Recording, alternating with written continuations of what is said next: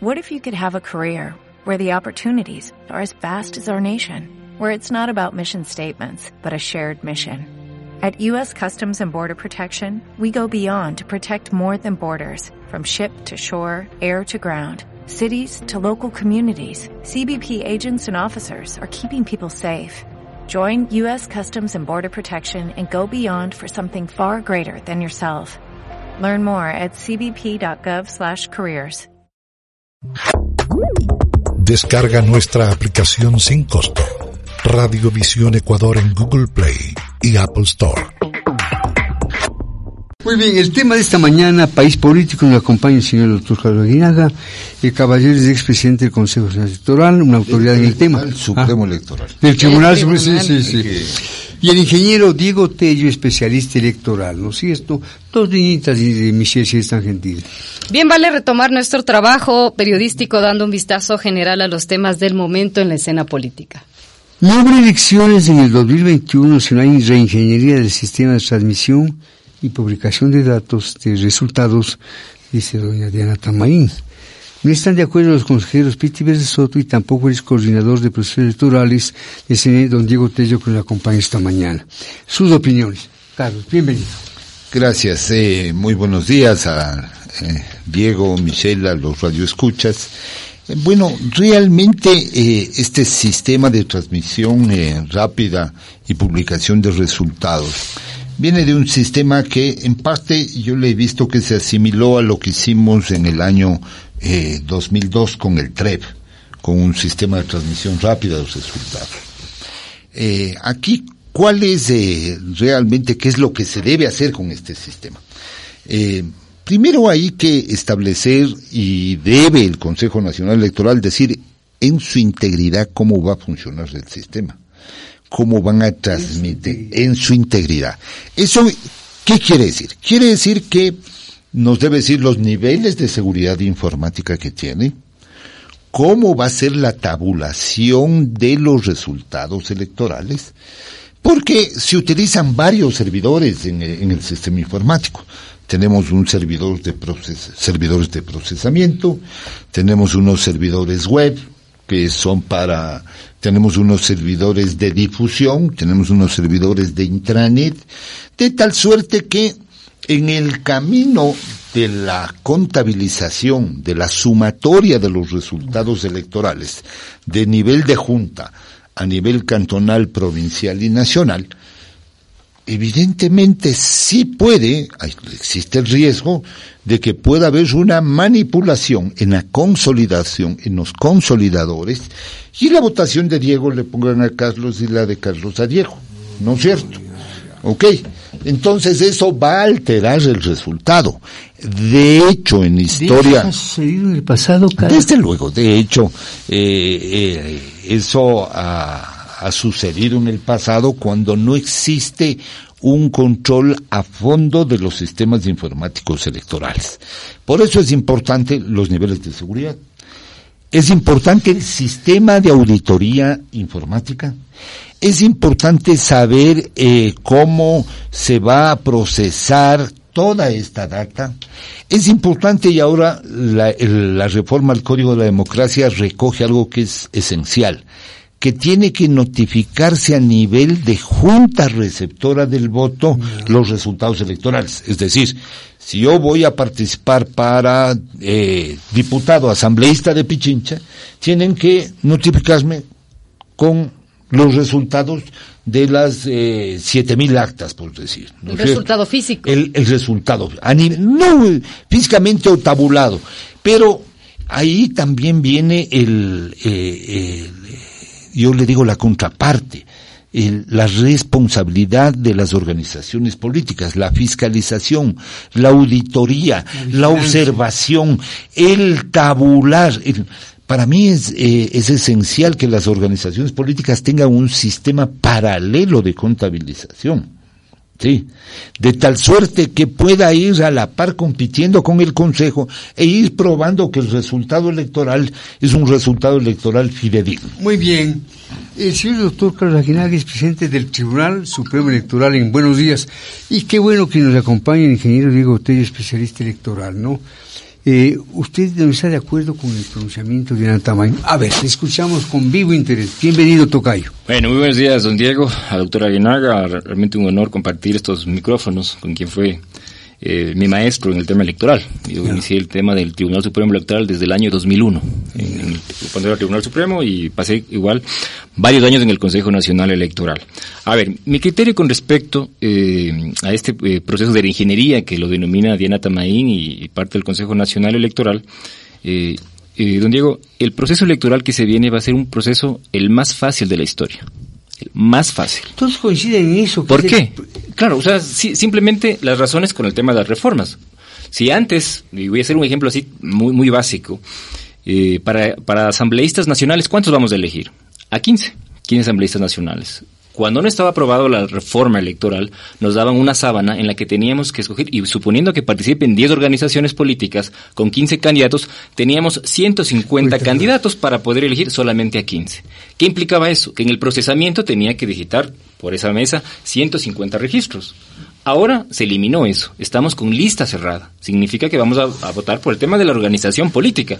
El elector va y no va a escoger a 15, va a escoger a uno, a una organización, bueno, voto nulo podrá hacerlo, eso implica que el procesamiento se reduce 15 veces en el tema de asambleístas nacionales, el escrutinio va a ser mucho más rápido, o sea, eh, a, criterio técnico, yo diría que los resultados electorales tendremos entre las seis, seis y media y algunos resultados muy importantes, que si no es así, quizás sea el tema de una eh, de una mala experiencia que va a tener este Consejo Nacional Electoral y un buen asesoramiento que necesitan. Entonces, son varios eh, las, las causas que ameritan que este proceso electoral va a ser un proceso relativamente muy fácil técnicamente. Ahora, Diego, insisto en esta premisa. Diana dice, no habrá elecciones en el 2021 si no hay reingeniería del sistema de transmisión y publicación de resultados.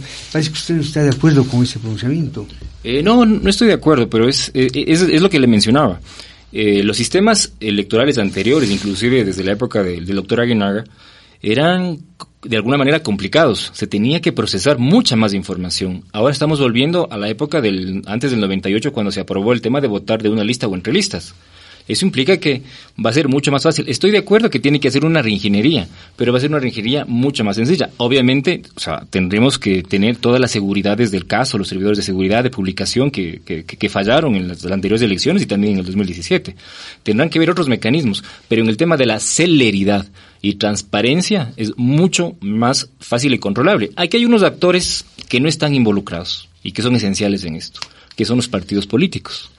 Son ellos quienes hacen el tema de control electoral. Son los ellos quienes deberían pedir cuentas al CNE y decir, bueno, ¿qué van a hacer? O sea, nosotros somos los partícipes de, dentro de este eh, escenario y lo que se ha habido es un tema de unidad por parte de ellos y también del Consejo Nacional Electoral a poder llamarles a ver qué es lo que se va a realizar. En buenos días del ingeniero Diego Ortiz, periodista electoral. Insisto con el doctor Aguinaga. Carlos, ¿Qué impacto ha tenido esta afirmación del ingeniero Tamayo en la opinión pública, lo que había dicho? ¿Se incrementa la confianza en el trabajo del CNE o crecen las... Y aquí también quiero aportar el 85% de los ecuatorianos desconfían en el CNE y su presidenta Diana Tamaín, según eh, una encuesta revelada este lunes 24 de febrero por la firma Sedatos. A ver, eh, a mí me parece que lo esencial cuando uno administra un proceso electoral y un organismo como el Consejo Nacional Electoral es eh, primero eh, realizar una estrategia de comunicación para fortalecer a la institución, más allá de las personas. Eso me parece que es lo importante. Y cada quien se dispara claro, por su lado. Claro, y hay que darle confianza a las instituciones, a lo que estamos haciendo. Es decir, a mí me parece que un proceso de recuperación de confianza, porque es muy alto los niveles de eh, de no aceptación o, desconfianza, del Consejo Nacional es presentarle al país un plan operativo de las elecciones 2021 en el que esté toda la estructura, las etapas, las fases, la fase internacional, la fase técnica, la fase de mecánica electoral, que esté el tema de las organizaciones políticas, es decir, un plan que eh, le brinde confianza al país y que sea ejecutable y que sea realizable, porque muchas veces también se aspiran a tener eh, procesos electorales muy tecnológicos y habemos qué es lo que ha pasado. Acaba de pasar en República Dominicana, eh, que el día de las elecciones no pudo haber elecciones porque falló la máquina. O sea, esto es anecdótico y esto eh, no ha sucedido nunca en la historia democrática de América Latina. Eh, tal vez se suspenden elecciones por algún caos, por alguna... Eh, pero... Son de fuerza mayor. De fuerza mayor, exacto. Pero porque la máquina no estaba bien programada y funcionando, realmente es terrible, es un mal ejemplo para los sistemas electorales americanos, de América Latina. De tal suerte que esto es cuestión de credibilidad. Tanto el Consejo como sus miembros y fundamentalmente la presidenta deben hacer un replanteamiento de su posición estratégica comunicacional, pero dándole confianza al país y al elector. Muy bien. Diego, don Diego, eh, le pregunto, ¿tienen solución a los problemas del sistema de transmisión y publicación de resultados CNI? En general, también insiste en la renovación tecnológica. ¿Qué es lo que piensa? Y también dice que, pues, pues peligran los comicios si no hay nuevos equipos y una plataforma tecnológica. Ella afirma Así que peligra. categóricos. No. Eh, en algunos medios eh, he escuchado que existen cerca de 160 servidores que están ya obsoletos y 158 eh, realmente de los 160 158 están están obsoletos. Y hablaba de un tema de que si es que eh, no se hace alguna compra tecnológica el proceso electoral estaría en riesgo Ya. del, del momento electoral. O sea definitivamente no coincido con eso. Creo que debería eh, exponer realmente lo que el Consejo Nacional y la infraestructura lo tiene. De los servidores que la presidenta se estaba hablando, eran los servidores que se emplearon en el 2013 cuando funcionaron las juntas intermedias de escrutinio. Diego, si me permite, ¿qué Claro es esto de los servidores para conocimiento del público? Es Una el- explicación muy sencilla. Sí, ese lugar es, mm, en- es el tema de un hardware, es- son los equipos en donde eh, se procesan diferentes datos, eh, obviamente dentro del escrutinio, datos obviamente del, del proceso electoral o quizás otros datos inherentes a las, a las instituciones, donde se almacena la información y se resguarda la información.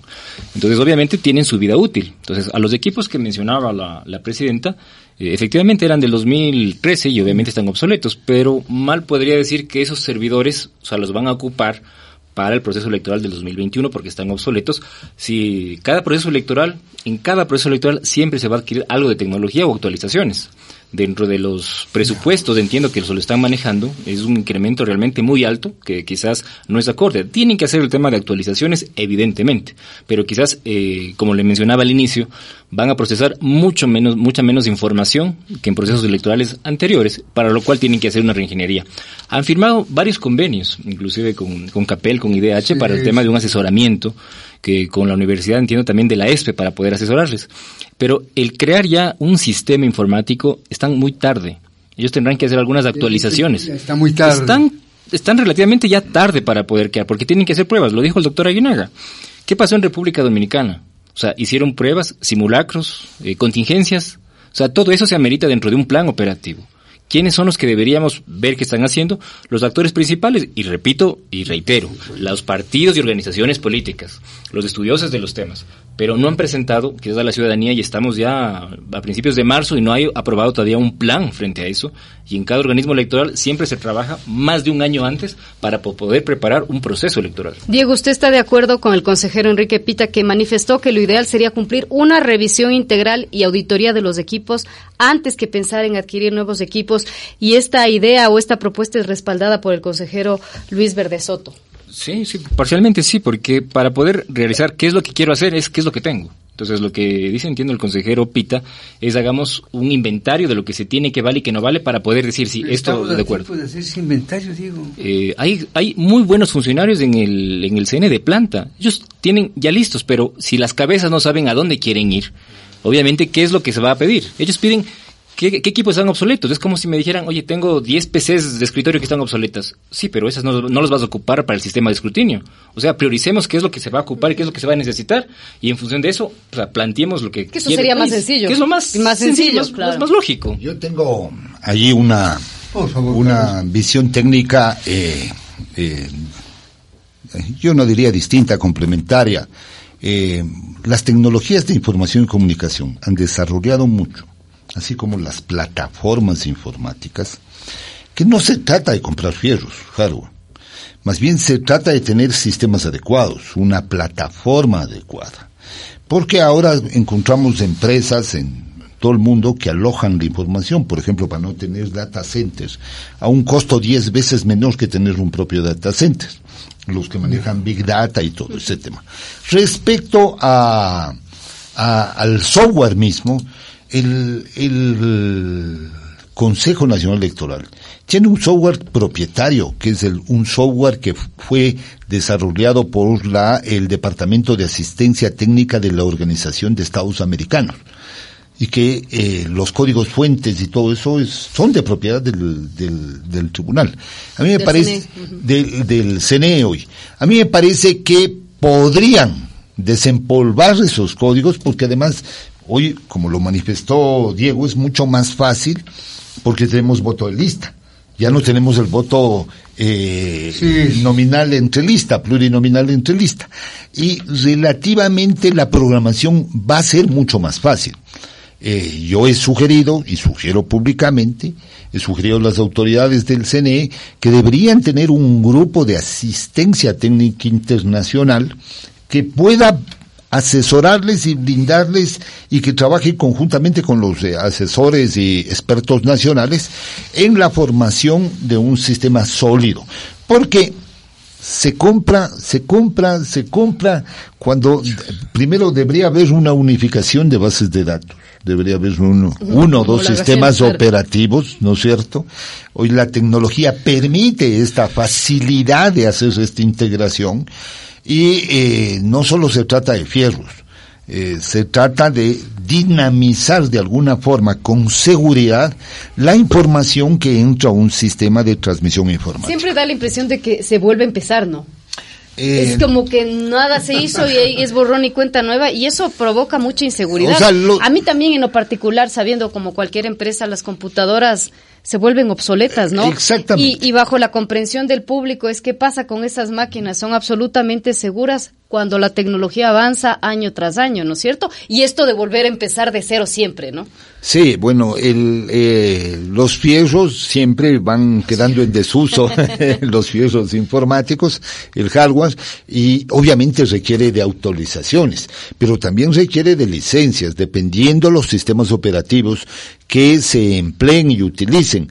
Y por eso es que se debe decir con transparencia y claridad cómo se va a manejar informáticamente ese proceso y cómo va a empatar el voto manual, manual mecánico con la informática sin que se altere de ninguna manera el resultado electoral. Ahí está la clave. En definitiva, los votantes quieren saber si su voto va a ser respetado o si pueden cometerse errores que nos lleven a pensar en una trampa. ¿no? Yo soy de los pocos... Eh, Así de claro, trampa. Claro, ¿no? latinos eh, con un poco de conocimiento en temas electorales que me he cuestionado el tema del secreto del voto. Es decir, a mí me parece que el voto deberíamos ya discutir en la democracia que el voto no debe ser secreto. El voto debe ser eh, verificable. ¿Y qué de tal a, esa, a esa definición de que la desconfianza que hay ahora con todos los sistemas, con todos los procesos en América Latina. En el para mundo que entero. se sepa quién votó por Para que quién se sepa. y que queda transparente. Pero claro. ¿Y usted qué piensa del voto electrónico? A mí no me cabe en la cabeza que todavía tengamos que irnos al- a la escuelita, movilizarnos por toda la ciudad, ir al colegio adecuado con el biombo de cartón, que es absolutamente tercermundista. ¿Y ¿Por qué no se puede votar por...? Eso es algo que yo no termino de entender, pero Luis Verde Soto daba alguna explicación de la inseguridad. Pero para mí es mucho más seguro saber que puedo votar desde mi computadora y que se haga efectivo. muy Bueno, en América Latina han habido pocas las experiencias. O sea, tenemos Brasil, tenemos eh, el caso de Venezuela que tuvieron escrutinio informático, de República Dominicana que utilizaron unas máquinas mixing como las brasileñas y vea lo que acaba de pasar con el voto electrónico. Eh, Ahí lo que hay, eh, también hay una, un desprestigio de las empresas que brindan este tipo de servicio. Vea, eh, Smartmatic, 15 años, 20 años cuestionada por todos estos procesos. ¿No? El caso de Indra, de los españoles en Argentina, en Nicaragua, eh, en República Dominicana. Es que yo no entiendo, si hacemos transacciones a diario con nuestra tarjeta de crédito, ya cada vez es más frecuente pagar a través de Internet con nuestra tarjeta, que digamos que ahí está, nos pueden hacer una estafa brutal, ¿por qué no se puede votar? Debería, pero para poderse votar tendría que ya no ser el voto secreto tendría que ser verificable, así como usted verifica la transacción. En cuanto a que el voto debe ser secreto, de hecho, por ejemplo, en un país como Venezuela, el gobierno se entera de por quién vota Carlos Aguinaga o Diego Kendo. Bueno, ahí sí hay ese, ese problema que es un problema de madurez democrática, es decir, yo le persigo a quien votó por este o no le doy, pero ya son millones de millones de electores. ¿No es cierto? Que es difícil, o sea, eso se puede focalizar en, eh, porque además los líderes políticos cuando van a votar, usted se ha visto que votan y, y, yo voté y, extienden la papeleta, pero es un tema que sí debemos ya cuestionarnos dentro del sistema Al menos democrático. plantear el tema, ¿no? Pregunta para don Diego. Sus consideraciones sobre el presupuesto de 145 millones para las elecciones del 2021. 145 millones. Es una cifra desmesurada, una cifra justa. A ver, Diego. Eh, eso de, cifra justa, o sea, tiene que ver con lo que ¿qué quieren, porque yo tengo aquí el tema de los presupuestos empleados en diferentes procesos electorales y estábamos haciendo aquí un cálculo con el doctor y estábamos hablando que este proceso les podría estar costando cerca de 10 dólares con 60 centavos aproximadamente con este presupuesto y tomando en cuenta de, disminución de impresión de documentos, impresión de papeletas y contratación de, menos personal. Entonces, eh, no estoy o sea, totalmente de acuerdo con el tema del presupuesto de 147. Lo podrían igual rebajar, pero puertas adentro y lo que decía Michelle, o sea, hay que ver ese diagnóstico, ese inventario de lo que se tiene para que ver qué es lo que realmente ellos ellos necesitan. Se supone que hay, perdón, 162 servidores informáticos y 158 cumplieron su vida útil. Sí, estoy de acuerdo que cumplieron su vida útil, pero esos servidores no fueron implementados o no fueron utilizados inclusive en el 2019. O sea, ¿por qué lo trae a colación? O sea, es parte del inventario de la misma institución. Totalmente de acuerdo. Pues está bien. Y, si fueron ocupados, fueron ocupados muy pocos, pero no tiene sentido traerlo a colación y de alguna manera condicionar a, a finanzas. Decir, o sea, si es que no me entregan el tema del presupuesto, verán que está en riesgo el tema del proceso electoral. El proceso electoral no es solamente el sistema informático. ¿Qué va a pasar con el tema de inscripciones de candidaturas? Y algo muy relevante, que lo decía igual en algún momento el tema doctor, hay, un, hay los reglamentos a la ley. O sea, son 45 reglamentos y estamos... No hay, o los están trabajando muy poco, o no hemos conocido, pero decía abiertamente la presidenta que van a llamar a expertos a poder colaborar y sumar para el tema de reglamentos. 45 reglamentos y estamos en cero. Y estamos a puertas, y es, más, ya en mayo quizás ya, o marzo, abril, ya empieza la, si es que ya se aprueba un calendario, cambios de domicilio ¿Cuáles son los reglamentos de cambios de domicilio? ¿Cuál es el reglamento del registro electoral? Ahora en, el, en, las reformas se habla de un archivo pasivo. Quienes no hayan sufragado en cuatro procesos electorales consecutivos se, depura y se, depura. ¿Dónde está ese reglamento? y ya vienen cambios de domicilio. Ah, se depura, obviamente, y, eso lo, acabas de, mencionar. Eso, eso dijo Diana Tamayo. No, no, y está en la ley. Y está, en la ley, Claro. Obviamente se van a imprimir entonces que menos papeletas electorales. Simple. O sea, pero ¿qué es lo que van, van, a buscar? Entonces, hay algo, y, todos estamos, está como el, fútbol de, de, de, de, mi nana de 5 años, 6 años, que la pelota va para la derecha y todo el mundo va para la derecha. O sea, claro, o sea, todos hablan del sistema informático y todo el mundo va al sistema informático y no van con los temas de fondo de qué pasa con los reglamentos a la ley electoral. Eh, Carlos, ¿qué hace falta para destrabar al CNE que por desacuerdos internos no apruebe el calendario ni el presupuesto electoral. ¿Qué hace falta? A ver su sabiduría, su experiencia y su buena voluntad. Yo le quiero contar al país que eh, en mi proceso hubieron alrededor de 7 millones de electores, hoy tal vez el doble, eh, y mi presupuesto fue de 24 millones de dólares. Ese fue el presupuesto electoral. 145 ahora. Ese fue.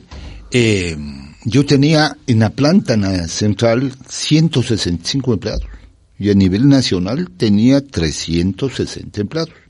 Se contrataban, obviamente, por proceso, habían las contrataciones temporales, que eh, en la planta central no excedían de 300 personas, más las personas de las provincias. Eh, realmente a mí me parece que la valoración del presupuesto es demasiado alta. yo considero que un proceso bien, demasiado alto, un proceso bien organizado puede estar costando 6 a 7 dólares sin la promoción electoral.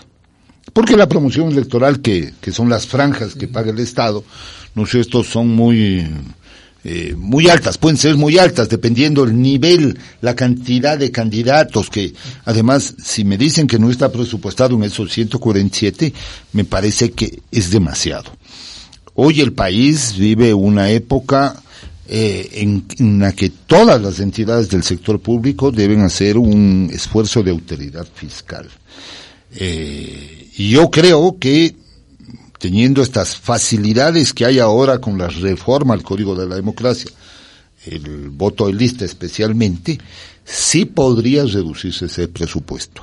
Y considero también que debe haber un diálogo abierto del Consejo Nacional Electoral y el Ministerio de Finanzas para hacer una adecuada y debida programación presupuestaria.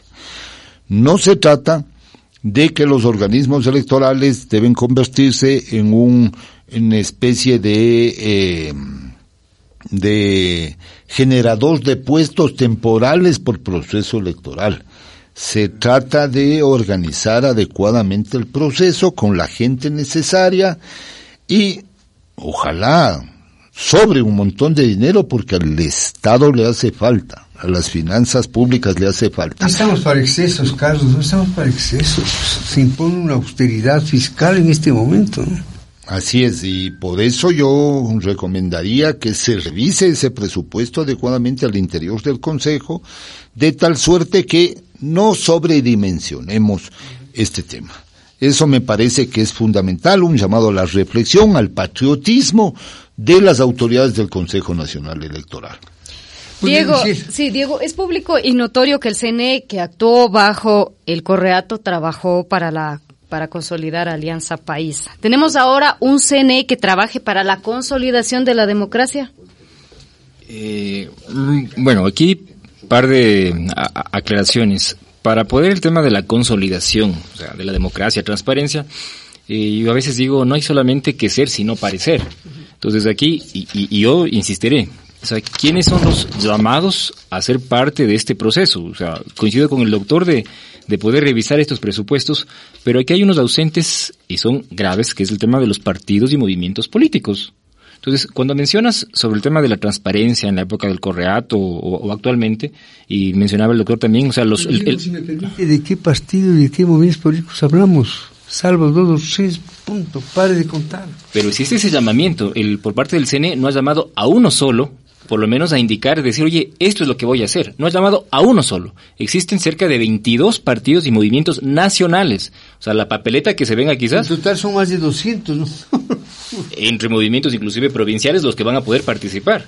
Pero en todo este proceso de construcción, que son los principales actores, no han sido llamados. Y lo decía, por ejemplo, el doctor Aguinaga, que si es que van a cambiarse los datos de, de X a, Y candidato y qué va a pasar con eso. Entonces, ¿para qué vienen los procesos de decir, oye, ¿sabes qué? Mi sistema va a funcionar así. Vamos, probemos y de, qué se trata, el tema de las auditorías. Entonces, independientemente de quiénes estén a la cabeza en este momento, o sea, den las muestras de transparencia y comuniquen lo que se va a hacer. Pero si no lo dicen nada, esas son las consecuencias que tenemos. Un presupuesto inflado, no sabemos qué es lo que van a hacer, un reglamento que están todavía en ciernes por saber qué, se va a operar. Carlos. A ver, yo... Eh... ¿A todo esto cuál es el papel y el punto de vista del Tribunal Contencioso Electoral? A ver, aquí hay... Nosotros ejercíamos las dos funciones. Hacíamos las funciones jurisdiccionales que hace el Tribunal Contencioso y las del que hace el Consejo. Eh, hoy tenemos un tribunal contencioso donde también hay una importante reforma. Sí, sí. Reforma en el Código de la Democracia que va a tener una incidencia gravitante en los medios de impugnación. Hay que dictarse reglamentos por parte del Tribunal Contencioso, por parte del Consejo Nacional Electoral. Yo vengo diciendo desde el 10 de agosto del 2009 que entró en vigencia el Código de la Democracia que existe una irresponsabilidad de todos los los que han pasado por ahí, que no han dictado el reglamento general al Código de la Democracia.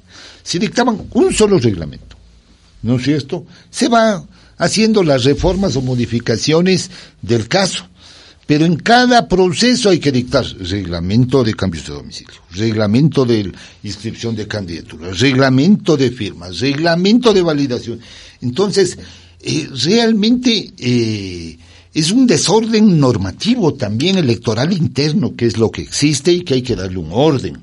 Eh, y, hay que darle una jerarquía y tiene que estar empatado con lo que eh, dice la Constitución y, y, la ley de elecciones, el Código de la Democracia. Por eso el, trabajo que hoy tiene el Consejo Nacional Electoral es un trabajo arduo, es un trabajo técnico, es un trabajo jurídico, es un trabajo de mecánica electoral. Es evidente que es un organismo político, netamente político. ¿Quién? O sea, ¿qué actor político no quiere controlar el, el, órgano electoral para alcanzar el poder político? Todos. Y eso está sucediendo actualmente, Carlos. ¿Qué es su percepción igualmente, Diego? Claro que sucede, sucede aquí en todo el mundo. Eso es lo que pasa. Eh. Estamos hablando de un Consejo Nacional Electoral independiente políticamente hablando, Diego y Carlos. O sea, al menos lo que se muestra eh, no es así. Pero, repito, o sea, esté quien esté a la cabeza, lo que están dando son muestras de desconocimiento en el tema electoral. No sé si intencional o no intencional pero la idea es de que sean claros en lo que se va a realizar en el proceso electoral 2021. ¿Para qué? Para el tema de los actores. Cuando era Tribunal Supremo Electoral, habían siete fuerzas políticas que estaban a, cargo. Que se vigilaban. Y que se vigilaban entre unas de otras. Ahora quizás no, pero las fuerzas políticas quieren igual estar presentes. Van a poner sus delegados en todas las mesas, que para ellos el control electoral es de estar el día de las elecciones. Pero el control electoral es de estar desde en este momento, ser partícipes de lo que se está realizando. Y, y, reitero, porque es la quinta vez que digo, que son los ausentes eh, más esenciales ahora en este en este en esta planificación electoral. Yo sí creo que es más independiente la actual estructura del Tribunal Contencioso y del Consejo Nacional Electoral. Y obviamente se demuestra esa independencia en el en el conflicto que hay entre mayoría y minoría, entre Lucho, Enrique, Condiane, etcétera. Antes, ¿cómo era? 5-0 la década pasada. Eran los tribunales Hawaii 5-0. O máximo uno estaba con, en discordia, así es que a mí me parece que es sano esta discusión al interior. Lo que pasa es que no debe ventilarse afuera. Eso es una cuestión. ¿Y cómo se ventila? ¿Cómo se ventila ahora? Tarde, ahora No, ¿Sabe cómo se ventiló? ¿Cuál es el origen de esto? El genio el genio que en Montecristi puso en norma constitucional que las sesiones deben ser públicas. El único organismo del Estado donde tienen que y todo el mundo tiene, y eso hoy con las redes sociales se malinterpreta, se manda la información. Si yo fuera presidente yo no dejo entrar a nadie. Discúlpeme porque hay cosas que deben ser públicas y hay cosas que se deben debatir internamente y hay que decirlo con claridad. Entonces, la concepción de Montecristi, para mí, lo que hizo es eh, prostituir el régimen deliberativo de los órganos electorales. Y eso hay que decirlo con absoluta claridad. Eh, hoy obviamente hay que pedirles a los consejeros que hay temas internos que se resuelven internos, hay temas que se pueden debatir públicamente y ahí va la muestra de madurez democrática de sus miembros, de en este debate de disentir, está bien, porque eso está bien para mejorar. Lo que no está bien es para debilitar institucionalmente. Finalmente, Diego, y gracias por su presencia igualmente, Carlos, ¿cree usted que en última instancia Diana, José, Estela, Luis y el ingeniero Pita podrán ponerse de acuerdo a fin de tratar de recuperar algo de la credibilidad que necesita este órgano para alcanzar unas buenas elecciones de 2021? O sea, de lo que se avecina es, es muy complicado. Es muy, muy complicado, lo veo, pero es un cuerpo colegiado. Entonces es un cuerpo colegiado en donde se van a aprobar por mayoría y minoría el tema de las resoluciones. O sea, si el día de, de hoy hacen alguna sesión de pleno y quieren aprobar el plan operativo y tienen tres votos frente a los dos votos de la minoría, va a estar aprobado un plan operativo. Por más que sigan las, las, las, las peleas internas. aprobados por mayoría, ¿no es cierto? En forma unánime. O sea, totalmente. Ahí se vería el tema de la unidad de un cuerpo colegiado.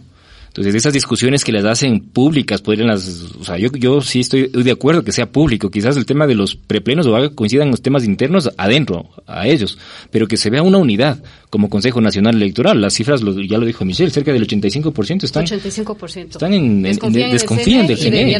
Entonces, y cada vez esto se, se va calando y lo que el organismo electoral tiene que emanar es un tema de transparencia. O sea, si usted pregunta el tema del ciudadano, ¿confía en el CNE? ¿Qué le van a decir? O sea, casi nueve de diez ecuatorianos le están diciendo no, no confío. Carlos, terminamos, no quiero poner una situación incómoda, pero ¿usted cree que Diana también responde a alguna tendencia política, alguna consigna? A ver. Bueno, eh, Pregunta directa, respuesta directa. de alguna, es que bueno, no, no, De alguna forma, todos los miembros del Consejo Nacional Electoral eh, responden a una vinculación o a un origen político. Y el caso de Itaín, ¿cuál es la eh, vinculación? A ver, dígame. aquí la cuestión es representar al país. Esa es la cuestión. No representar puede ser representante electa por los movimientos indígenas, ¿no es cierto? Sí, y eso está bien. Pero en las acciones, en, hay, hay, que decirles a los dirigentes indígenas, hay que decirles a los dirigentes políticos, no, mi bonito, esto no hay cómo hacer, porque esto transgrede el derecho de los demás. Yo tengo que garantizarse el derecho de todos. Y para eso, obviamente, se requiere eh, fuerza, un temple de carácter, para poder hacerlo. Y esperemos, yo confío en que en este año, que es un año electoral netamente, no preelectoral, ¿no? Quien dice que es preelectoral, yo ya, es un, año, electoral. porque eh, ya las, se mueven, todas las frutas se están moviendo, pero adicionalmente hay muchos actores externos y exógenos que tratan de cada vez desacreditar al órgano electoral los actores políticos, a través de terceros, directos o indirectamente, les conviene este escenario, por favor. Les conviene esta bronca. Porque en esta bronca y en la fragmentación, ¿quién gana? Ganan aquellos grupos políticos que eh, ya eh, han tenido mañoserías en el ejercicio de la política. El doctor Carlos presidente del Tribunal Supremo Electoral en Buenos Días y don Diego Tello, especialista. ¿Te has llamado Diego para que dé asesoría actualmente al CNE? No, no, no, no, no, no han, me han llamado algunas consultas internas dentro del mismo CNE y con gustoso de, poder darles, pero no, no han llamado. Y si es que igual lo, lo hicieran, o sea, bienvenido por un tema de, de fortalecer la institución. En todo caso, llenemos de esperanza y esperemos que el próximo proceso electoral tenga una buena culminación, ¿no? Sobre todo que el CNE recupere credibilidad y confianza, que es tan importante. ¿no? Que además es fácil, es fácil darle esa transparencia y credibilidad a la ciudadanía y a los actores diciendo comenzando qué es lo que por ellos no que doña Estela Cera diga yo no soy correísta por ejemplo no puede ser no sé don Diego gracias. Don Diego don Carlos buenos días. Sonríe. Escuchas Radiovisión